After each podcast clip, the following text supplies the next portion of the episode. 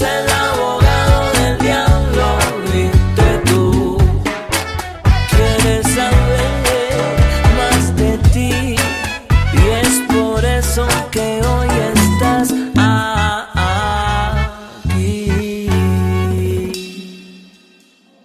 Ya estoy enganchado con la nueva, eh, en la nueva temporada de Mandalorian, pero solo vi un capítulo, así que... Yo estoy igual, justo te iba a decir, solo vi el primero, Ah, no he visto el resto. Estamos igual. Cero spoilers. Cero spoilers. Lo que me dejó culo fue que yo esperaba y me quedé con la pica del tema de Luke. O sea, y dije, vamos a empezar con ese porque se lo llevó a Grogu y después, nada, eh, omitimos eso y hacemos que volverá en flashbacks, hermano. De ley, de ley vuelve, de ley vuelve.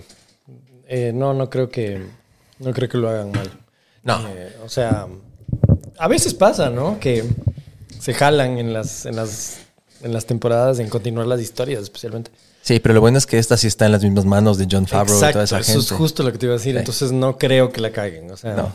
ya ojalá no la caguen. pero- Muy cagado que la caguen. Sí, muy cagado. Tienen en sus manos un súper mega... eh, Especialmente él, o sea, es... Favreau. Qué bestia, Puta, chuchas. Yo le, le adoro, güey. ¿Sí viste Swingers? Fan. No, no he visto, ¿no? Esa fue la peli de él con Vince Vaughn en los noventas, que fue el breakthrough de los dos. Ah, Entonces de ahí el man poco a poco se empezó a palanquear, meterse en la industria como un director, pero nadie se lo tomaba al inicio en serio porque Claro. era el, chiqui- el man com- cómico que hace estas cosas. Pero después también sa- salió en Sopranos, no sé si viste los Sí, sale ahí ahí. sí. Ajá. Y poquito a poco, ¡pac! Y, y claro, tanto que le chantaron el dirigir Iron Man. O sea, Claro. así como, oye, ya démosle a él, que jode full. Así de ley fue así. Claro, no se lo dale. tomaron en serio. Y al Robert Downey igual está acabado, puta. Ya veamos qué pasa. Puta, y es la mejor película de Marvel. Puta, es creó el, el- Creó el todo, multiverso, literal. Puta, cambió la industria del cine para siempre. Por eso creo que él dicen el padrino de- de- del Marvel Universe, ¿no? Que es increíble. El man con una película hizo todo, güey. O sea, les dio todo el material. Es esa y Endgame es como... Están totalmente conectadas. O sea... Yo no sé si desde el inicio ya tenían esa idea. Yo, yo picacho que el camino fueron pensando porque no, que no. o sea, es como que todas las piezas calzan de cierta manera, pero es increíble, güey. ¿Cuáles de esas es tu favorita? La mía, me adelanto, Capitán América Civil, Civil War y obviamente ya los Endgame y esas. Civil War es de mis favoritas. Este, Iron Man 1, obviamente. Esa es como que siempre me repito. Endgame. Eh, por ahí. De ahí de América, sí, Civil War es increíble. Qué bestia. Puta, es un peliculón. Civil War es increíble, realmente. Ultron me gusta mucho. Mm, Infinity. O sea, las de Avengers son muy buenas. sí. Pues ahí las otras son buenas, pero tienen como que momentos, ¿no? O sea, en Guardianes hay cosas increíbles. Puta, la primera. El soundtrack, loco, vos Son que eres músico. espectaculares, weón. Y cómo lo hacen, ¿no? O sea, le, le me- o sea, le dan mucha prioridad a la música. Ajá. Eso me gusta. Eh, todo, todo, todo me gusta. Ahorita están. Eso están- te iba a decir. Están ahí como que se mantienen. Las nuevas, si has visto Shang-Chi y Sí, todo eso. se mantienen, no está mal, pero va a ser muy difícil. O sea, es muy difícil superar todo lo que hicieron antes. Es muy, no, no lo van a lograr. No lo van a lograr. Va a pasar mucho tiempo. Van a pasar 20 años por lo menos para que eso se muera y otra vez salga un personaje como él, además. O sea, Como te refieres a Iron Man. claro, totalmente. Tony él, es, Stark. él es el que sostiene todo Sí, siempre. O sea, sí. él sostiene todas las películas. Sí. Todas, todas. Por su, por su magnetismo. O sea, Puta, el man. como actor, ¿no? Sí. ¿Has visto el screen test del man? No. Puta, loco. Yo decía, no, el man de ley enchufado, le palanquearon, o John Favreau, o yo qué sé. No, loco, el man tuvo que audicionar, como dices, eh, no sé, bueno, la gente si sepa mucho de esto, pero el man, claro, en los 90 tuvo un problema con las drogas, donde lo Claro. arrestaron. O sea, el man era como el chico malo de Hollywood en esa época. Y Robert, eh, John Favreau le da este chance al man de, de- de ser Iron Man, pero el man tuvo que pasar por el proceso de castings, que era un poco lo que estábamos hablando en off antes de empezar. Y fue el casting, del casting, del casting, del callback, del callback, y de ahí haces los screen tests para ver si tienes química con esa época, creo que fue Gwyneth Paltrow. Y brother, eso está en el internet. Es- desde ahí ves ya el personaje. o sea, el man no es que hay gente que a medida que va rodando en la tercera semana, lo que sea, va cachándole el tino al personaje. No, el man en el screen test ya era fucking Tony Stark, así. Totalmente. Eso, eso te digo, esa, esa vaina ahí fue un imán, fue una cosa así como los Beatles, como cosas que tienen que pasar. O sea, y que no pasan siempre. Que pasan cada 10, cada 15, cada 20 años. Cada generación, dices tú. Claro, entonces se acabó eso y ya se acabó. O sea, como cuando se acabó Seinfeld, como cuando se acabó Friends, como así. Frasier. Se acabó y se acabó, nada más venga algo más, pero Sí. eso ya no puedes superar, o sea, son cosas insuperables. En un país como el nuestro, yo amo el Ecuador, no, no es que lo estoy minimizando para nada, pero en un país donde ciertamente las artes no es la prioridad. puedas tener en una ciudad un clan, no sé si es la palabra correcta, pero un grupo de, ah, en este punto, que vamos, me vas a corregir, estoy mal, 36 oficialmente artistas en escena, pero en general una familia que tradicionalmente por décadas se ha dedicado a la música, al arte, al canto, al teatro, a lo que sea con tal de que sea expresar su creatividad. ¿Cómo, ¿Cómo fue este tema de volver después de tantos años a volver eh, a poner en escena esta obra? Y felicitaciones por el récord Guinness. Muchísimas gracias, muchísimas gracias. Gracias por este espacio. Además aprovecho por, por, por, el, por el espacio, por la buena onda siempre, por el cariño, por el apoyo, por compartir el arte, que es, que es para eso estamos aquí, para compartir arte. Eh, ¿Cómo fue esto? ¿Qué te digo? Este... Todo empezó con, con mi papá, en realidad. Mi papá es el que nos metió a todos en este problema. ¿En serio? Sí, sí, sí, sí. Él fue el primero que, que, que se dio cuenta que había este tema artístico en la familia. Él, él era un adolescente, su abuela le regaló una guitarra, él, él era autodidacta y, y supongo que estas cosas se heredan, porque yo también soy autodidacta, o sea, es una cosa que, que, que lo tienes, ¿no? O sea, simplemente quieres aprender algo, lees y aprendes. Mi viejo era así. Entonces él aprendió solo a tocar guitarra y se dio cuenta que su mamá cantaba y decía que algo está, algo está pasando aquí. O sea, ¿qué, qué pasa, no? ¿Tu papá Ricardo, él era el del apodo El Diablo? Eh, no, a, a mí, bueno, lo que pasa es que luego les decían algunos diablos por, primero por mi abuelo. Él fue el primero, el OG. Ajá, exacto. Eh, mi, mi abuelo era el diablo Terán. ¿Ya? Y después, mi tío Fernando, mi tío Miguel, eran un poco rojos. ¿Ya? Y también les decían los diablos. Mm. Ve, los diablos, ahí van los diablos. Y bueno, había un poco de conexiones con este tema del- de, los diablos, ¿no? En general.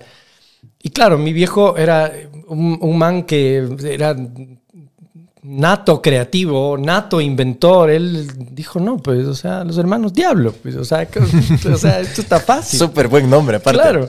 Entonces se dio cuenta que sus hermanos cantaban, sus hermanos mayores, Fausto, Miguel, Fernando, hizo un cuarteto inicialmente, cantaban estas canciones de la época, ¿no? Como eh, Marisabel, estos boleros y cositas eh, bien, bien de la época y, y a la gente le gustaba. Entonces eran los cuatro hermanos Diablo. Después de eso aparecieron Pancho Felipe, Ana Julia.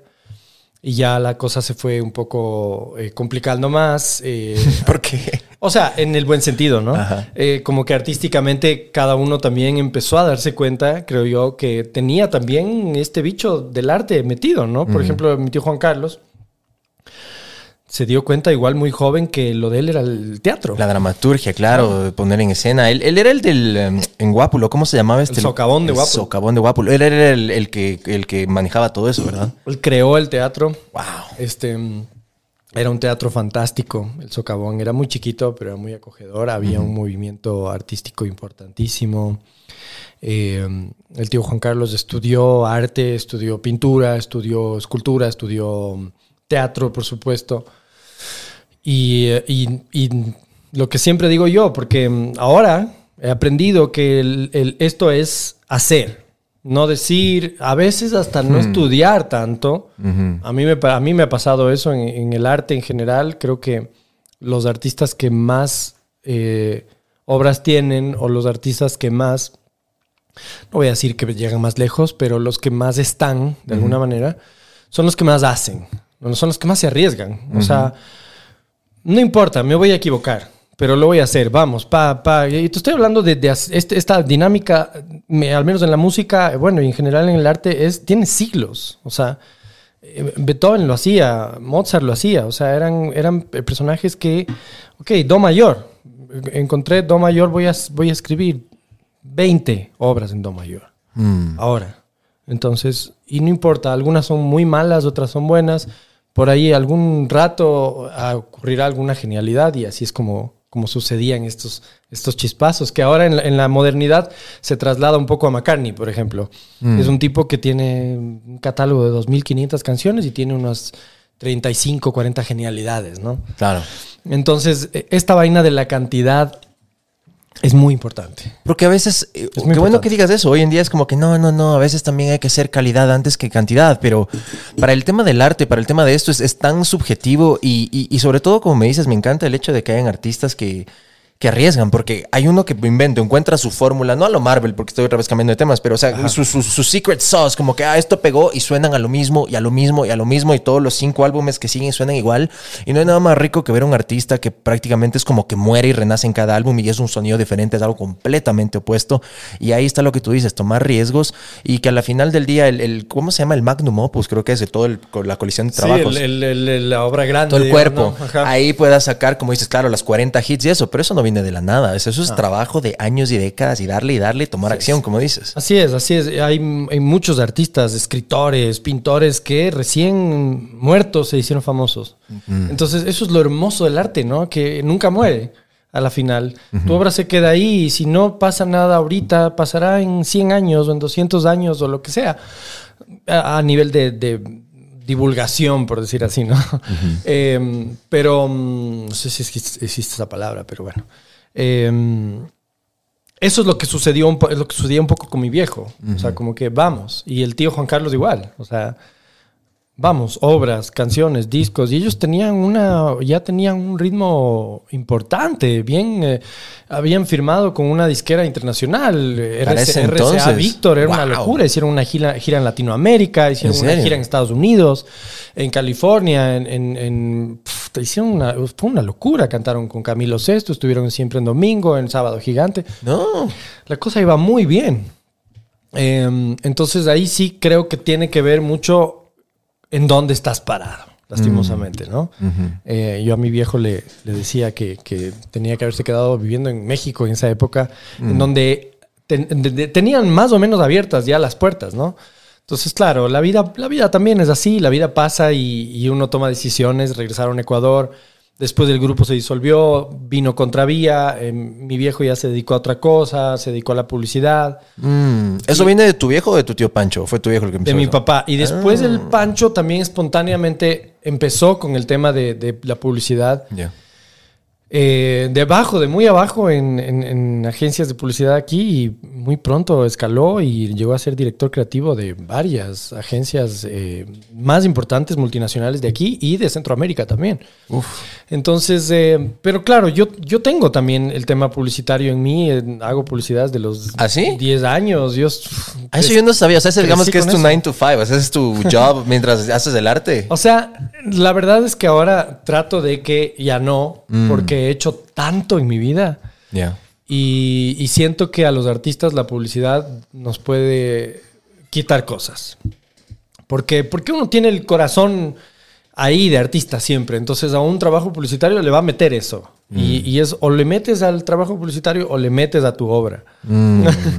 Entonces, al menos a mí me pasa eso. Hay mucha gente que lo logra separar y, Sí. y lo hace más mecánico, pero yo por eso trato de con mis clientes trabajar, o sea, hacerles entender que esto es un trabajo manual, que vamos a hacerlo bien, que vamos a hacerlo despacio.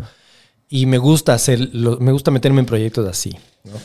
Pero claro, en un momento ya este cambio 25 y pásame otra opción y estas cosas, está bien para cuando eres muy joven, creo yo, pero ya en un, un momento ya dices, bueno, o eso o lo mío. O sea, no, no puedes hacer las dos cosas. ¿ya? Como dice el dicho, el que persigue dos conejos al mismo tiempo no agarra ninguno. Así es, así es esto. Entonces, eh, yo desde hace unos cuatro o cinco años decidí la- el arte. O sea, Darle tu... es mi prioridad. Obviamente hay que vivir, hay que comer, entonces ahí nos inventamos lo que sea.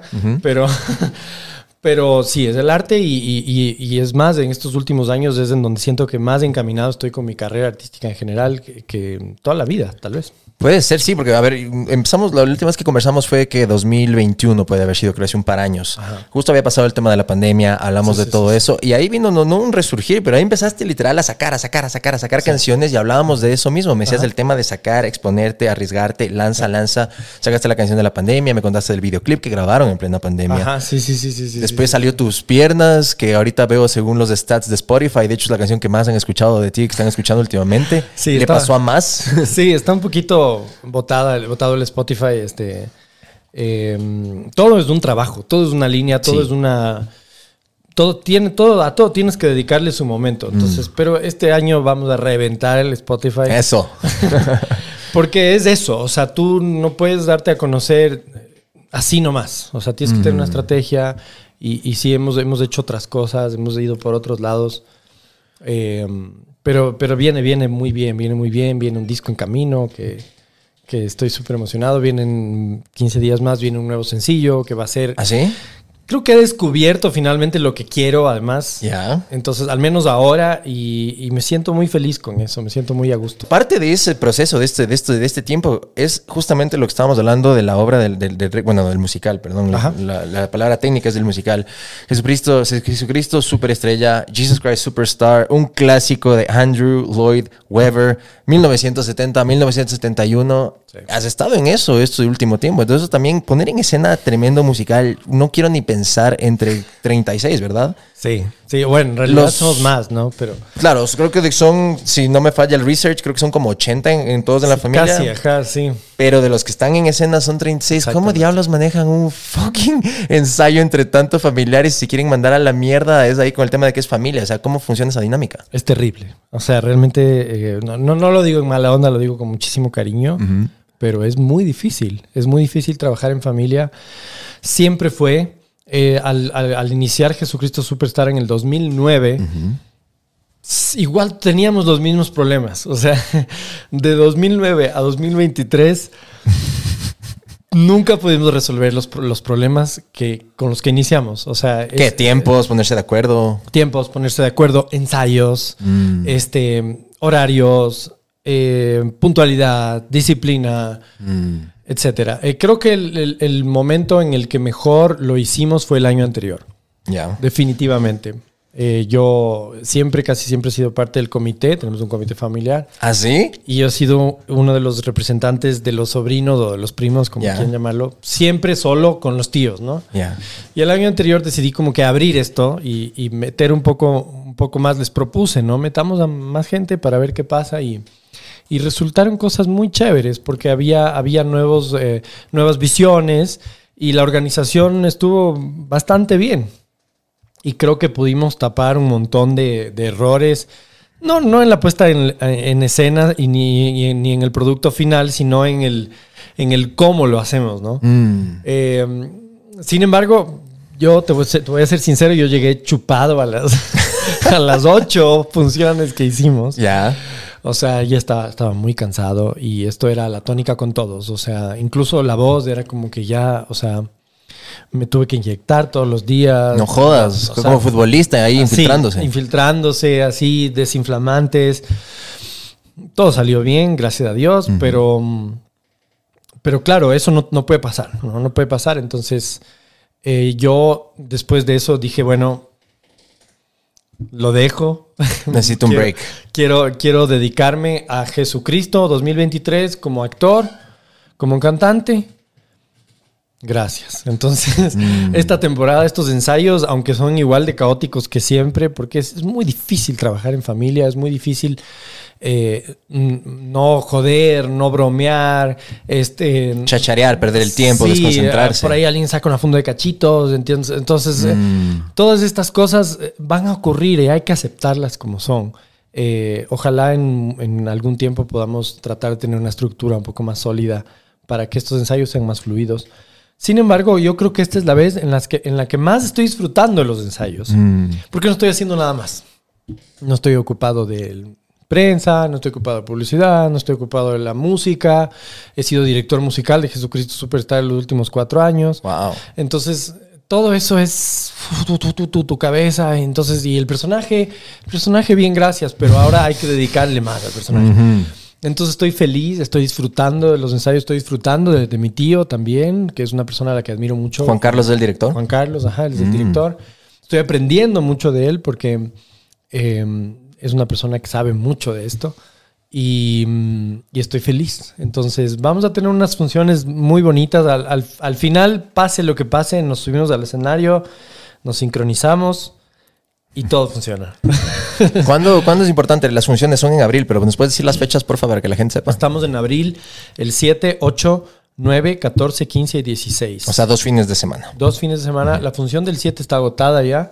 Bien. Eh, entonces ya nada más hay como comprar desde el 8, ¿no? Y pueden encontrar en la página web del Teatro San Gabriel, ¿verdad? Pueden encontrar en la página del Teatro San Gabriel, teatrosangabriel.com o en las boleterías. Ahí por ahí creo que había alguna promoción, vamos a lanzar unos giveaways, alguna cosa así, pero Chévere.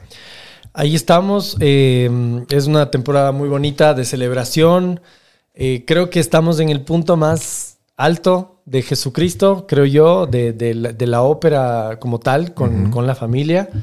Eh, después de esto, ya, ven- ya veremos otro Jesucristo, creo yo. Yo creo que esta es la última vez que vemos un Jesucristo tan, tan como el que es. De hecho, bueno, tenemos cambios, ¿no? Eh, Pancho ya no va a estar, va a estar Mateo de Judas, Ah. Mía no va a estar, va a estar Jennifer de Magdalena. Esos son dos cambios súper grandes, súper importantes. Eh, entonces ya vamos a ver otra cosa, pero como tal, yo creo que este es el punto más, más alto de, de- de la familia. Luego, no digo que vaya a, a- a ser malo, ni feo, ni... Pero va a ser distinto. Yo soy el, el único sobreviviente del, De la primera temporada. del elenco o del original anterior run, en, en los protagonistas. Eh, en algún momento también tengo que pensar ya en, en dejar, dejarle Pasar ser al posta, personaje, ajá. sí, a ver a quién más, quién más viene. Eh, ha sido un, un camino muy bonito con Jesucristo Superstar, agradecidísimo, 14 años haciendo esto, vein- más de 25 funciones, hemos estado en Cuenca, en Ambato, queremos ver si nos vamos a Guayaquil. Sería increíble este año poder irnos a otro país con Jesucristo Superstar. Veamos a dónde nos lleva el eh, Guinness World Records. eh, es un sueño eh, hecho realidad, porque nunca te imaginas ganar un Guinness. O sea, es una locura realmente. Sea, no, o sea, ni en el sueño más húmedo de uno dice voy a romper un récord Guinness. O sea, como que qué onda. Es una cosa que dices, ¿por qué pasó esto, no? Cuéntanos un poquito cómo funciona, porque uno, y yo antes de mi ignorancia pensaba que ellos están literalmente buscando estos récords a nivel mundial, pero no, uno tiene que venir, venir a hacer la propuesta, decirles, mira, queremos romper tal récord, y hay un comité y toda la. ¿Cómo nació esta idea? ¿Cómo surgió? Te digo, los, los, yo soy muy fan de, de los ingleses en general. Claro, los Beatles son como tú. "Oh". Sí, pero, pero si te pones a ver, como que los ingleses siempre hacen todo bien. O sea, Desde el fútbol, dices tú. todo, todo, es- todo está bien. O sea, es como que tienen una, una cosa muy sólida, ¿no? Entonces, esta empresa es inglesa, ¿no? y, y ellos empezaron, no sé, hace 30 o 40 años con su proyecto de Guinness. eh, y al principio, tal vez debe haber sido como tú dices, como buscando, ¿no? Vamos, vamos por el mundo, vamos viajando, vamos buscando. Pero hicieron tan sólida su marca, hicieron una cosa tan grande y la gente quiso estar tanto ahí, que ahora la cosa es totalmente al O revés. sea, le viraron la tortilla. Es increíble. Al principio, hace muchos años, incluso te daban un incentivo económico cuando tú ganabas un, un- o rompías un récord. ¿En serio? Ahora es totalmente lo opuesto. Ahora tú tienes que pagar, creo que es como 30 mil Tú dólares. tienes que pagar para, para verificar, tú tienes que pagar para usar su marca. Son una empresa gigantesca, son un, un- eso te digo, hacen tan bien su cosa, tienen tan bien su marca. Entonces, eh, desde hace tiempo teníamos como esta idea de, de loca, así de, oigan, sería bueno hacer esto del Guinness. Habíamos algunas veces como que mm, intentado mm, tomar contacto y qué sé yo. Pero el año anterior finalmente fue como que, oigan, hagamos esto, hagamos esto, hagamos esto. Mm. Contactamos, es súper difícil contactarse con ellos, es súper difícil que te respondan, es, o sea, es largo, es lento, es pesado. Porque son muchos, ¿no? En todo el mundo.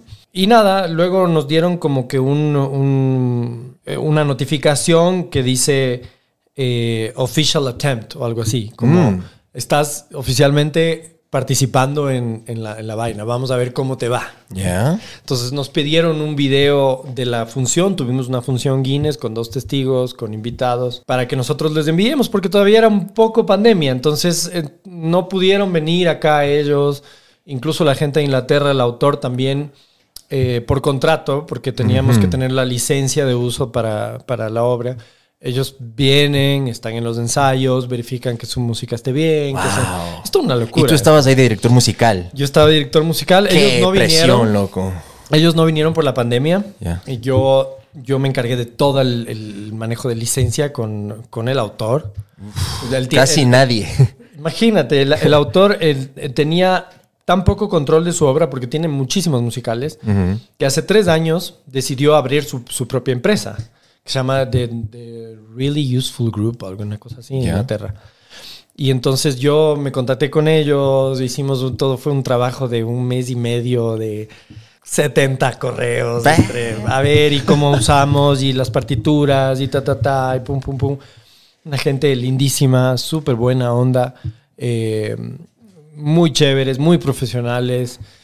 Entonces, eh, también teníamos que pedir derechos a, a ellos Claro. Para que nos dejen enviar este video a Guinness. Claro, para que a través de su producto y su marca se involucren con Guinness y con romper un récord, porque tampoco creo que les interesaría que cualquiera, o sea, es. parecido, esté involucrado con un récord Guinness con su musical que es ¡Woo! Claro, y, y además te, te preguntan, o sea, ¿tu musical es, es, eh, de colegio, por decir así, o es profesional? ¿no? Porque también te dan una licencia Claro. eh, más liviana, ¿no? Entonces nosotros no, es profesional. Ah, ok, entonces tienes que tocar así, tienes que hacer esto así, etcétera, ¿no? Entonces hicimos este video, no, no podías tener, por ejemplo, nada pregrabado, Mm. nada. Todos tienen que cantar, todos tienen que afinar. Esta Claro. es la partitura que tienes que tocar. Entonces yo llamé a más músicos, aquí hay más partes, toca tú acá, pum, pum, pum. Una locura, fue una locura, una, una locura muy bonita. Eh, y entonces mandamos este video a Guinness. La- el video también tenía que ser cámara abierta, un solo archivo, o sea, nada editado. No, one, en one take. Es one take. Jue puta, no jodas. Entonces de eso verificó Guinness, eh, además de partidas de nacimiento, Pruebas de ADN por te, poco. te juro, o no sea, jodas. currículum, a ver, ustedes dicen que son profesionales, me demuestran que son profesionales. O sea, es larguísimo, ¿no? Entonces, en estos, en estos, eh, a estos, en este aspecto se dedicó la Tiana Julia y su esposo Mauricio. Ok. Ellos armaron toda esta vaina, cada archivo tenía un código. Demoraron meses. Después pasaba que no respondían nada a ellos. Y de ahí los nervios. Claro, entonces yo le llamaba a la tía y le decía, ¿qué fue? ¿Qué pasó con lo del Guinness? No, creo que ya no va a pasar nada, no dicen nada. Que no. Le digo, pero hagamos algo, no sé qué. Entonces yo le llamaba un poco, me acuerdo hace tres o cuatro meses le llamé la última vez. ¿Qué pasó? No, ya no. que-". Le dije, tía, deme el contacto, yo voy a seguir jodiendo. Porque le digo, no puede ser, o sea, ya estamos ahí, ya lo hicimos. Entonces, bueno, ahí, no sé, empezamos a pinchar otra vez y por aquí, por acá. Después se contactó a otra gente y verifica nuestro caso, ni sé qué. Y finalmente recibimos un correo en enero que decía, ustedes ganaron el, el récord Guinness. ¿no? Ah, a ver, a ver, a ver, a ver, a ver. O sea, te avisan por correo, no es que es, en- o sea, el evento que fue en marzo, el 7, ¿verdad? Si no me acuerdo recién, hace dos semanas exactas que fue oficialmente cuando enseñaron ya el, el- Sí. el- el premio. O sea, eso ya sabían desde enero. Ya sabíamos de tener. Wow. Ajá. O sea, empezando el año de esa manera, qué increíble. Claro, loco. fue, o sea, en realidad nosotros no sabíamos. Eh, sabían creo que dos personas. y después nos dijeron, o sea, la tía y alguien más. Y se lo guardaron. Y se lo guardaron hasta que ver que esté todo bien, que no sé qué, hasta que de ahí hicimos, me acuerdo, hicimos una reunión en febrero en donde nos dijeron y todo, ah, qué hermoso, ni sé qué. Y de ahí empezamos el proceso este de, de- de- de publicarlo y, y- y tratar de controlarlo porque teníamos elecciones.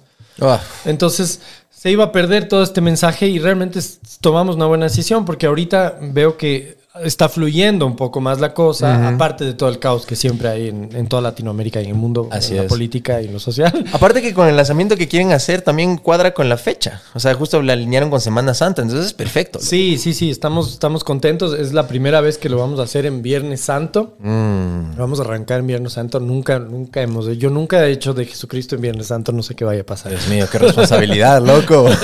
sí, es un poco heavy, pero, pero ya va a ser, va a ser lindo, es- va a ser una, una bonita temporada. El Guinness eh, lo tenemos, eh, ha sido un proceso de un año largo eh, y estamos muy contentos con eso. Nos escribió también eh, la gente de- del autor de, de Inglaterra, se enteraron de todo el tema del Guinness. Y ellos también quieren ser un poco parte, digamos, nos van a publicar en su web y que sea. Entonces, eh, ahí se van suavemente se van abriendo las puertas, vamos dejando que fluya. Esa es. Eh, Sí. Veamos cómo nos va. Eh, hasta ahora vamos bien. No, seguramente será increíble, lo que repito, felicitaciones porque No, qué, qué hijo de puta, o sea, un récord Guinness no es cualquier cosa y más que nada vuelvo a lo mismo, o sea, porque hay tantos, tantos, tantos elementos fuera del control de uno que están en juego, como dices, tanto back and forth, correo, que esto, que el otro, probar y como son tantos los involucrados en el récord, tener que coordinar la carpeta y la, y la aplicación de tanta gente, Dios mío. Una locura. Es una locura. La tía Ana Julia ahí Mis respetos a la pasó. tía Ana Julia. Sí, sí, sí, sí, no, increíble y, y- y lo logró. Es, es, es- realmente es jodido, fue jodido. Y ahorita mismo igual tenemos como lineamientos, o sea, tenemos creo que hasta el 6, 7 de abril para utilizar la marca y. y toda la cosa y la autorización y todo eso. Te digo, los ingleses son pero así súper como un relojito en sus cosas. Eh, y creo que también por eso logran cosas tan importantes, ¿no? O sea, te- tienen esta visión a futuro de, de- de esta estructura de, de hagamos algo que dure, hagamos algo que, que trascienda, hagamos algo que nos deje bien por muchos años, ¿no? Entonces, sí, las dos, las dos empresas son in- inglesas, ¿no? El autor es inglés, la obra y, y, y Guinness también es una empresa inglesa. Oye, y a ver, ahora lo que dices, en el- o sea, de lo que tengo entendido 14 años atrás, en el 2009, tú ya hiciste de Jesús. Sí. O sea, estás repitiendo Sí, sí, el papel. Sí. En ese proceso, asumo que estar involucrado con tremendo personaje por tantos años, justo lo que me dijiste hace un punto, o sea, por estar en el tema de la publicidad y esto, lo otro, o enfocarme en, en- en el tema más comercial de la hora, me estaba olvidando del tema del research del personaje. ¿Qué has descubierto de Jesús? ¿Cómo ha sido este proceso? Y más que nada, ahora que dices que estás ya reclavado con el tema del personaje, ¿qué nuevos matices le vas a ir dando a Jesús? ¿Qué has ido descubriendo? Bueno, en el el, verás, en el, 2010, en 2009 a mí esto me, me agarró como súper verde, o sea, como muy... O sea, la familia dijo, Martín, vas a ser Jesús, ya. Mi papá fue así como, no, es el Martín tiene que ser Jesús. Mi papá era como un- una voz ahí así de esto se hace o se van a la verga. O sea, Jura. mi viejo era así, ¿no? Entonces, eh, y, y claro, los dos realmente éramos uno, ahora creo que lo que queda de él aquí soy yo. O sea, sus hermanos a veces me ven un poco a mí en, en él, de alguna manera. Entonces, eh, siento eso a veces, ¿no? y, y claro, él se puso así, ¿no? Se puso así como, no, o sea, si vamos a, estar a, a hacer esta huevada, el Martín es Jesús. Ya. Entonces, yo, puta, ahí... Requisito sine qua non. ¿Se Claro. hace con el Martín o no, o se no hace? se hace. Entonces, claro, yo digo, los, los más viejos siempre ven un poco las cosas que pueden pasar a futuro, ¿no? Y él vio eso. Entonces, eh, yo seguramente en esa época no entendía nada, ni por qué él me estaba empujando, ni qué estaba pasando con la familia, ni el teatro, ni la huevada, nada. Entonces, eh, le agradezco mucho porque no fue fácil. Te sacó de una zona de confort Me sacó de ley. totalmente, o sea, me sacó totalmente de la zona de confort, pero en un segundo, o sea. Y claro, fue un proceso jodido. Creo que mm, recién después de unos cuatro o cinco años empecé a entender un poco este personaje. Ahora ya, ya me llevo mucho mejor con el personaje y, y creo que este, yo creo que este va a ser el punto más, más bonito, más placentero de, eh, a nivel artístico de Jesucristo Superstar. Es un personaje muy jodido, siempre va a ser jodido. Eh, hay que tenerle mucho respeto al personaje, mucho respeto al personaje. Es un personaje que, que tiene unos movimientos muy medidos. Mm, desde el cara, la manera en que camina, que se expresa, Entonces que se mueve. es esa vaina, solo empezar por ahí ya el ejercicio físico, actoral, es muy difícil. O sea, es muy difícil pararte, detenerte, hacer las cosas con la mirada nada más y proyectar y... Es muy difícil. Es, es- no es eh, nada, nada sencillo. Claro, eso, no es así nomás que me dejo la barba, me pongo una peluca y ya, yo soy Jesús. No, Exactamente. la gente se va a dar cuenta así de una. Sí, no, no, no. Y, y, y, y Jesús no puede flaquear de alguna manera, ¿no? O sea, eso, eso, es- eso es lo más difícil. O sea, como que. No, no porque no sea humano, sino porque es un humano extra o era un humano extraordinario. Entonces, está bien que sea humano, pero ahí había cosas que no hacía. O sea, había cosas que no que medía, que ya sabía. O sea, imagínate saber lo que con exactitud lo que va a pasar contigo, cómo te vas a morir, eh, ya decirle a la gente esto va a pasar. Los tuyos te van a traicionar, te van a negar, o sea, a- es una cosa mm, bien fuerte, ¿no? Y la- el único momento en el que Jesús se, se quiebras con su padre. Y, y entonces ahí le, le canta, le grita, le, le, le- le cuestiona y le dice, puta, ¿por qué me pusiste en esta huevada? O sea, déjate de huevadas, es pesada esta mierda y ahora, ¿por qué? O sea, creo que quiero vivir. Entonces ahí un poco, hay este conflicto, ¿no? Y, mm, y yo lo, lo junto un poco con la relación que tenía con mi viejo también y se, ha- se hace una cosa ahí bien bonita, ¿no? En, el, en el escenario. Entonces, eh, todo eso ha sido largo, ha sido muy largo de tiempo entender, procesar y, y finalmente ponerlo en el escenario. Y también muy importante, como dices, eh, entender todo el arco del personaje y de la historia, porque como actor también uno de los, de los retos más difíciles que uno tiene es, tú sabes, tú Martín Terán, sabes la historia, sabes que te van a traicionar, sabes que te van a matar, sabes que te van a crucificar, sabes que Judas es Judas, pero al inicio no. Y no puedes como que adelantar el giveaway o darles el spoiler, o sea, tener eso, "Ah, ya sé que, o sea, porque tú todavía no sabes en ese punto de la historia. Claro. Entonces también ir manejando las escenas, son 18 escenas en total, ¿verdad? Pues son, bueno, más de una docena. creo que sí, ajá, creo que sí. Un montón de escenas y tienes que irle viendo, o sea, el, el timing. Es como una partitura, de cierta manera. o sea, ¿en qué momento es- estás de la historia? es- eso es lo lindo de los musicales y, de la- y en este caso que este género que no hay tanto, ¿no? Ópera, Ópera rock. rock, Es ajá. como, es una huevada loquísima, ¿no? Es un, es un, un- un género muy loco, muy, muy complejo. Y lo que tú dices, o sea, la partitura, ¿no? Ver esas partituras originales es una maravilla. Yo el año anterior estaba fascinado con todas las partes, era así. Más tiempo creo que perdí haciendo eso que otras cosas. Ir ahí viendo así, ay, qué hermoso, mira esto que hacen aquí, esto que hacen aquí. Y es eso, o sea, es ta, ta, ta. El, el Jesucristo es un, es un musical que te asfixia como intérprete.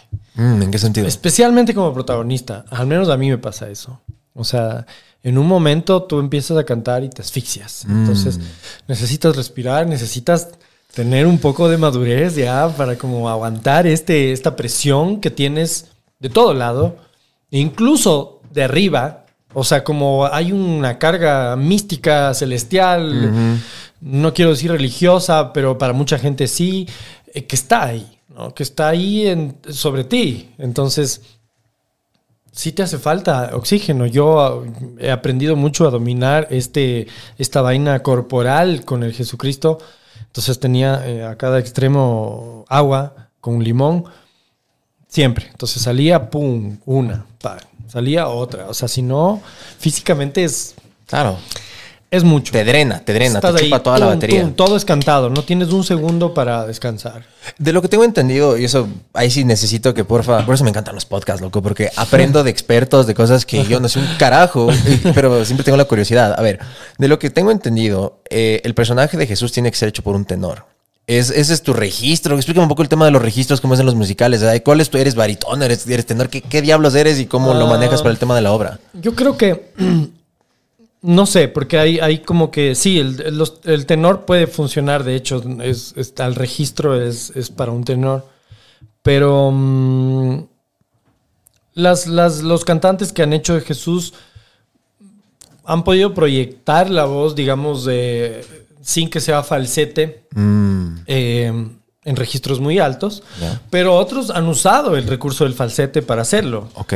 Como es mi caso, por ejemplo, o sea, yo, yo utilizo el falsete porque tengo potencia en mi falsete. Si no tienes potencia en el falsete, es un poco difícil porque necesitas ese, ese rango, esa, esa, Ese punch. chorro, ajá, Ajá. exacto.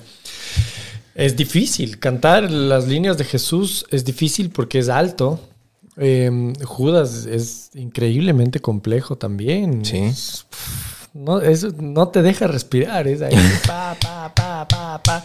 Y además tiene el elemento de rock que quería el autor desde el principio eh, eh, imponer de alguna manera, ¿no? Eran los 70s y ellos empezaron a escribir esto como, vamos a rockear un poco, ¿no? O sea, la tan, o sea, Ese riff es legendario, me sí, encanta. Entonces, eh, claro, tiene eso que, que te va envolviendo y, y ya son 14 años de vivir con esto y no te cansas. O sea, yo mm, el otro día estaba en un ensayo justamente y estaba cantando Osana, que es una de las de los momentos, eh, digamos, más grandes con el pueblo y todo. Ajá. No pude cantar. Me quebré, estaba empezando a cantar y quedé así ¿Emocionalmente o físicamente? emocionalmente y, y me dio unas ganas de llorar, así decía, Dios mío.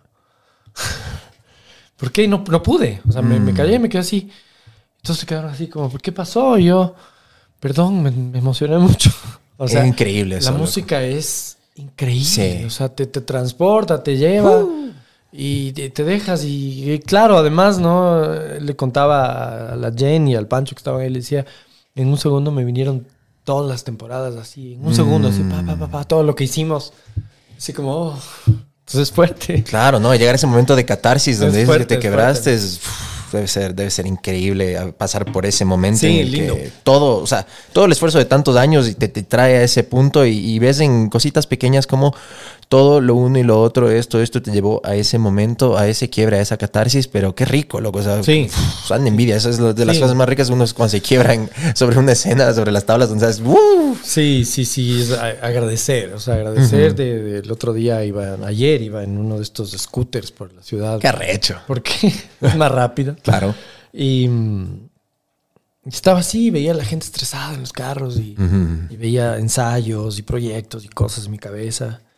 Y decía, "Qué bo- estoy viviendo una época muy bonita de mi vida. O sea, todos tenemos una tonelada de problemas Claro. eh, sociales, políticos, económicos, pero yo iba en el scooter así, decía, qué, qué bonito, estoy viviendo una cosa bonita, me gusta lo que estoy haciendo, estoy ensayando, estoy cantando, estoy en, en el teatro, estoy eh, eh, saliendo y viviendo lo que quiero vivir. Es muy difícil vivir lo que uno quiere vivir a veces. Brother, es, es lo más difícil, creo. Y son solo momentos nada más, o sea, solo etapas, son solo pasajes de tu vida en donde vas a decir, qué ves, hijo de puta, Sí. estoy donde quiero estar, o sea, entonces me detuve y, y dije, bueno, gracias, gracias por esto, gracias.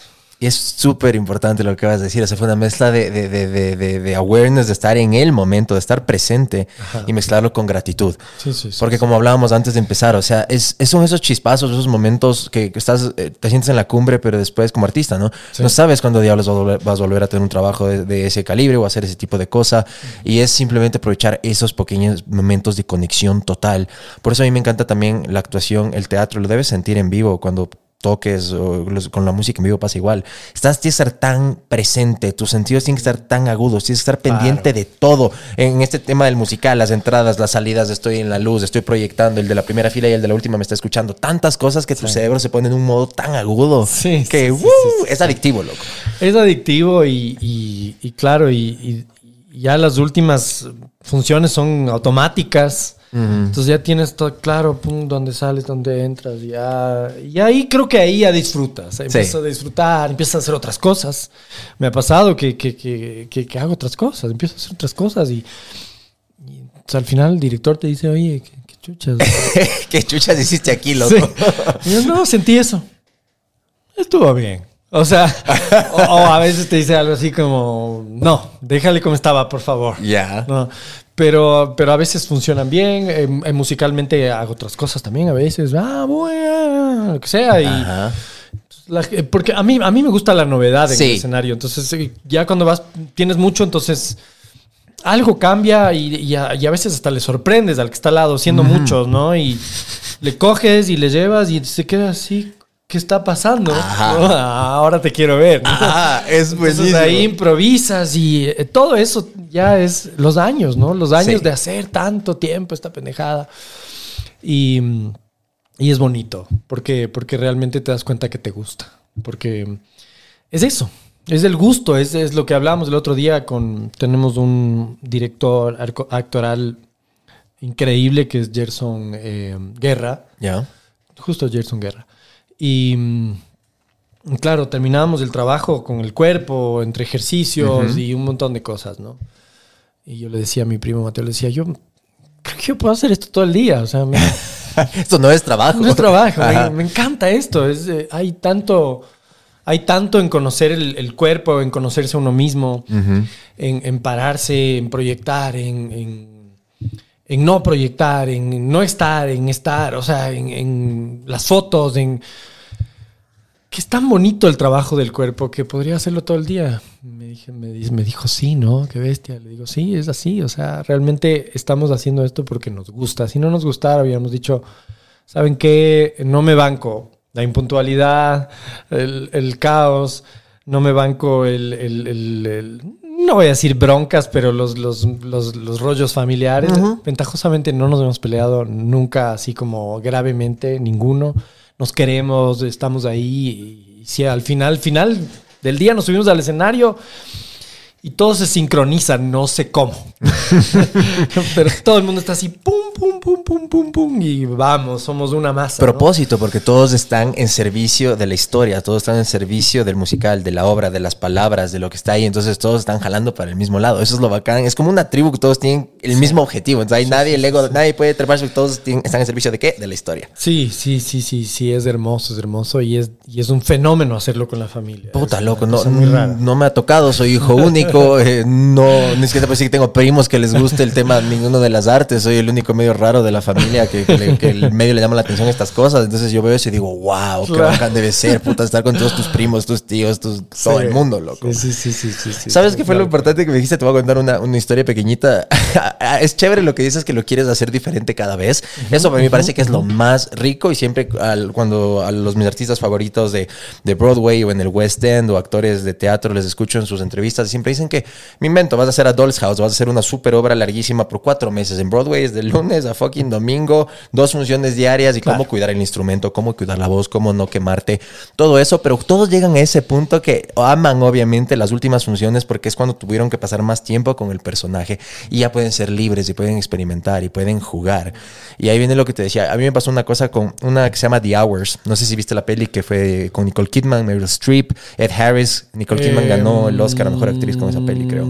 Creo que sí, sí, sí, sí, sí, sí. Hicimos una versión adaptada eh, de teatro de eso. Y, e yo hago el personaje de Ed Harris, que es un poeta que está tiene, tiene sida y está ya al borde de la muerte, pero al final man, el man se, se suicida y todo. Entonces me toca hacer una escena con el personaje que es de Meryl Streep.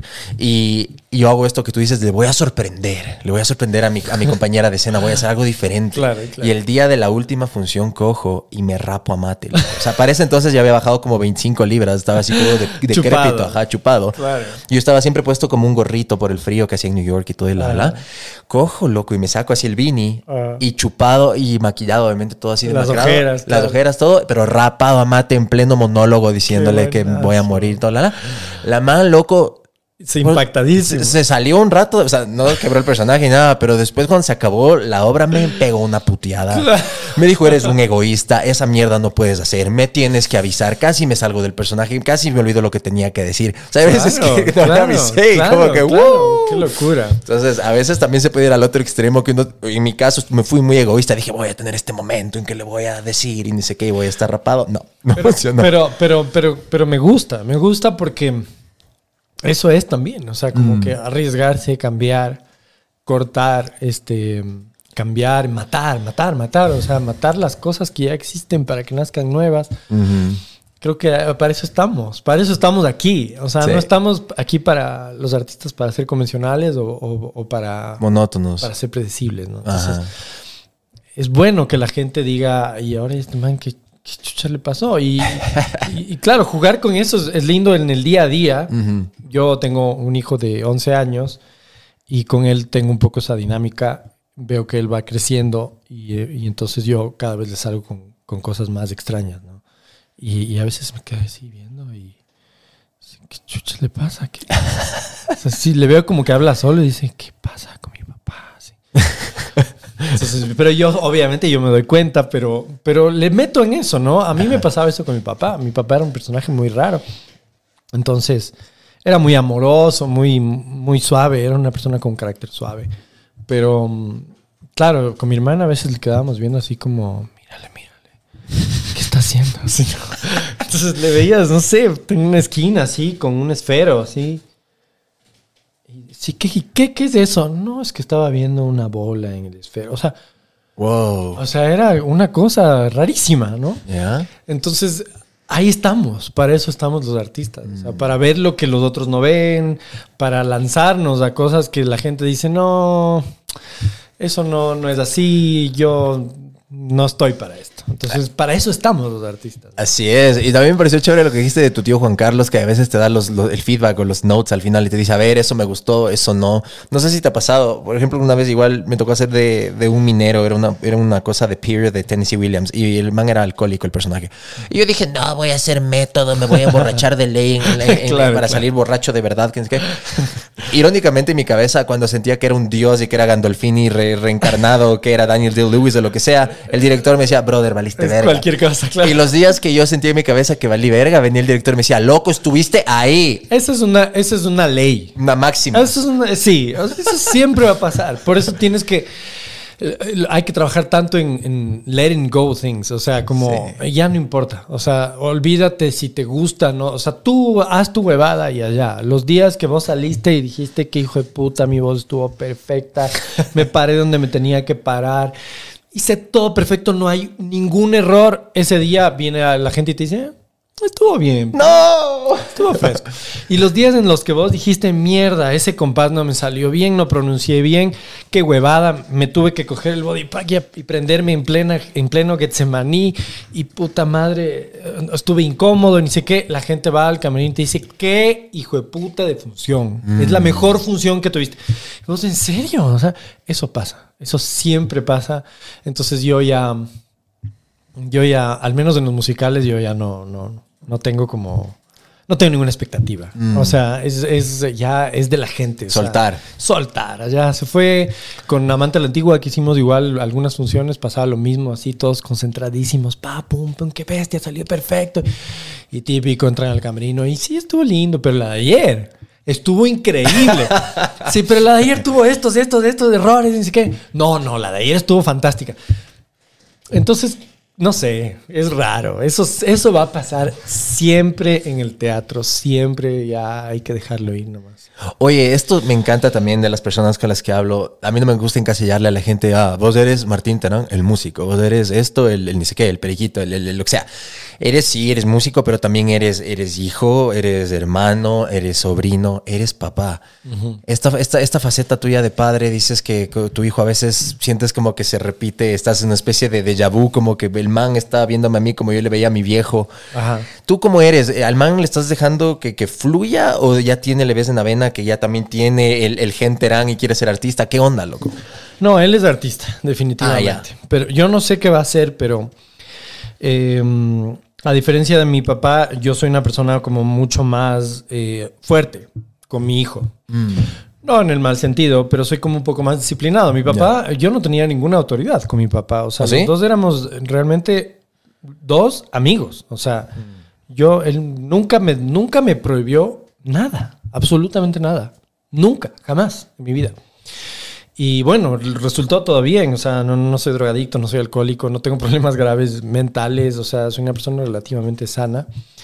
Pero eso es una suerte, creo yo, porque él dejó todo abierto, todo absolutamente abierto. Entonces yo no hago eso con mi hijo en ese extremo. Es que los tiempos han cambiado también. pues. Sí, sí, sí, sí. Entonces hay como que un poco esa onda de amor y control de Blades, pero este mm, tampoco soy, soy muy estricto, pero sí es como que, a ver, ¿quieres hacer esto? Estudias, te organizas, eh, trata de ser más disciplinado, trata de ser más cumplido, etcétera. Pero en el tema del arte está todo abierto.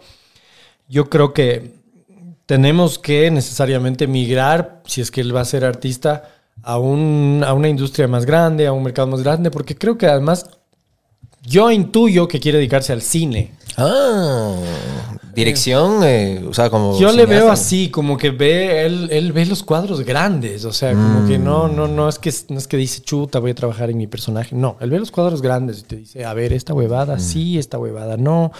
Eh, eh, él tiene un concepto ya de guion, eh, cosa que, que- que yo no tenía a la edad de él, por ejemplo. Yo estaba muy enfocado en la música a la edad de él. En cambio, él ya tiene esta cosa ahí de mm, me gusta este, este movimiento aquí y estos colores y, y la profundidad y, y ese personaje mm, le falta, o sea, No. el man tiene ya unos conceptos un poco Como más. se diría de big picture, el man ya Sí, ve todo. Totalmente, totalmente. Entonces, yo digo, sí, si vamos a hacer esto, lo vamos a hacer en otro país, definitivamente. ¿Dónde te gustaría que estudie? Por ejemplo, si es que es cine. A mí me gustaría que nos vayamos a Inglaterra o, a, o a- o a Estados Unidos, a Nueva York. eh, que sea, que, que esté en una industria grande para que, para que Sí. disfrute, para que disfrute él, para que tenga una vida plena de decir, me fui a rodar una película seis meses y regresé y me fue del carajo. Y soy asistente 3 del equipo 2 de la unidad de 25. O sea, Qué arrecho, ¿me sí? Es una sí, sí. huevada grande. o Claro. sea, que lo haga así, ¿no? Porque aquí eh, el cine, sin desmerecer a nadie, ni, de hecho no va por ahí, sino más bien va por un tema de industria. Sí, maquinaria, el monstruo que tienes que estar rodeado de. Que es lo mismo que pasa con la música a, a la final, que un poquito más, tiene un poquito más de, de espacio, pero es igual, la música es igual, somos muy chiquitos, to- todos nos conocemos, ya giraste una vez, ya se acabó, ya lanzaste un tema, ya la gente dice, ya ese cojudo, ya cuántas veces le he oído y se acabó. ¿no? En cambio, en mercados más grandes no pasa eso y uno puede vivir una vida un poco más, más relajada como artista, ¿no? Súper chévere. Lo, lo que también hay que pensar es que, bueno, dices que tiene 11, ¿verdad? Ajá. O sea, de aquí serían 6, 7 años más o menos que habría que tomar ese, ese paso, pero Exacto. Lo que también veo que ha pasado en, en todas las industrias y ojalá este ese entonces también sea un poco más como que directo, es que el poco, el middleman, el concepto de esto, de, de- del gatekeeper que antes era la el record label, la industria, el esto, ahora tenemos directo con el internet, boom, directo al consumidor, directo a tu audiencia, puedes subir que Spotify, que esto, que YouTube, antes no había. Sí. Pero con el cine, lastimosamente, sí, o sea, todavía falta quebrar un poco de esas cosas, pero ya, eh, por lo menos en el tema del acceso a la tecnología, ahora, no sé si has visto Tangerine, pero hay películas que son grabadas completamente en, en- en iPhones. Eh, me encanta este director, Fox, me va el nombre ganador. Es el de Ocean's Eleven, eh, bla, bla, bla, bla, bla. es el de Sex, Lies and Videotape. Se me va el fucking nombre del man, pero es un chuchas, es- me encanta el, el brother, es, es una eminencia, director. El man ahora graba ya de- también desde el iPhone, es un capo. Entonces, Sí. Tal vez sí. él pueda tener, ya empezar a crear sus historias para ese entonces directamente sin tener que ir a New York, Inglaterra y todo, pero sí lo que dices, el Sí. contacto, estar en ese ambiente, en esos sets, en esas cosas, sí le va a dar más, eh, ¿cuál es la palabra? No sé, pergaminos, se va a foguear más. Sí, no, es que sí. Y, y sabes que igual en la música, eh, creo que hubo el, el- en estos últimos años hubo el boom de eh, adiós disqueras, adiós intermediarios, lo que tú dices, ¿no? Pero yo siento que va a regresar. ¿Así? Yo siento que va a regresar. Yo siento que las disqueras van a agarrar otra vez fuerza, que se van a empezar a organizar. Ellos ya tienen ahora toda la data eh, de cómo el negocio se, se volvió a sentar. Porque ahorita el negocio está ya sentado. O sea, ya las, las reglas están más o menos dadas. Tenemos eh, TikTok, tenemos YouTube. Ellos se van a, tarde o temprano, se van a apoderar de esos medios otra vez y van a empezar a centralizar todo.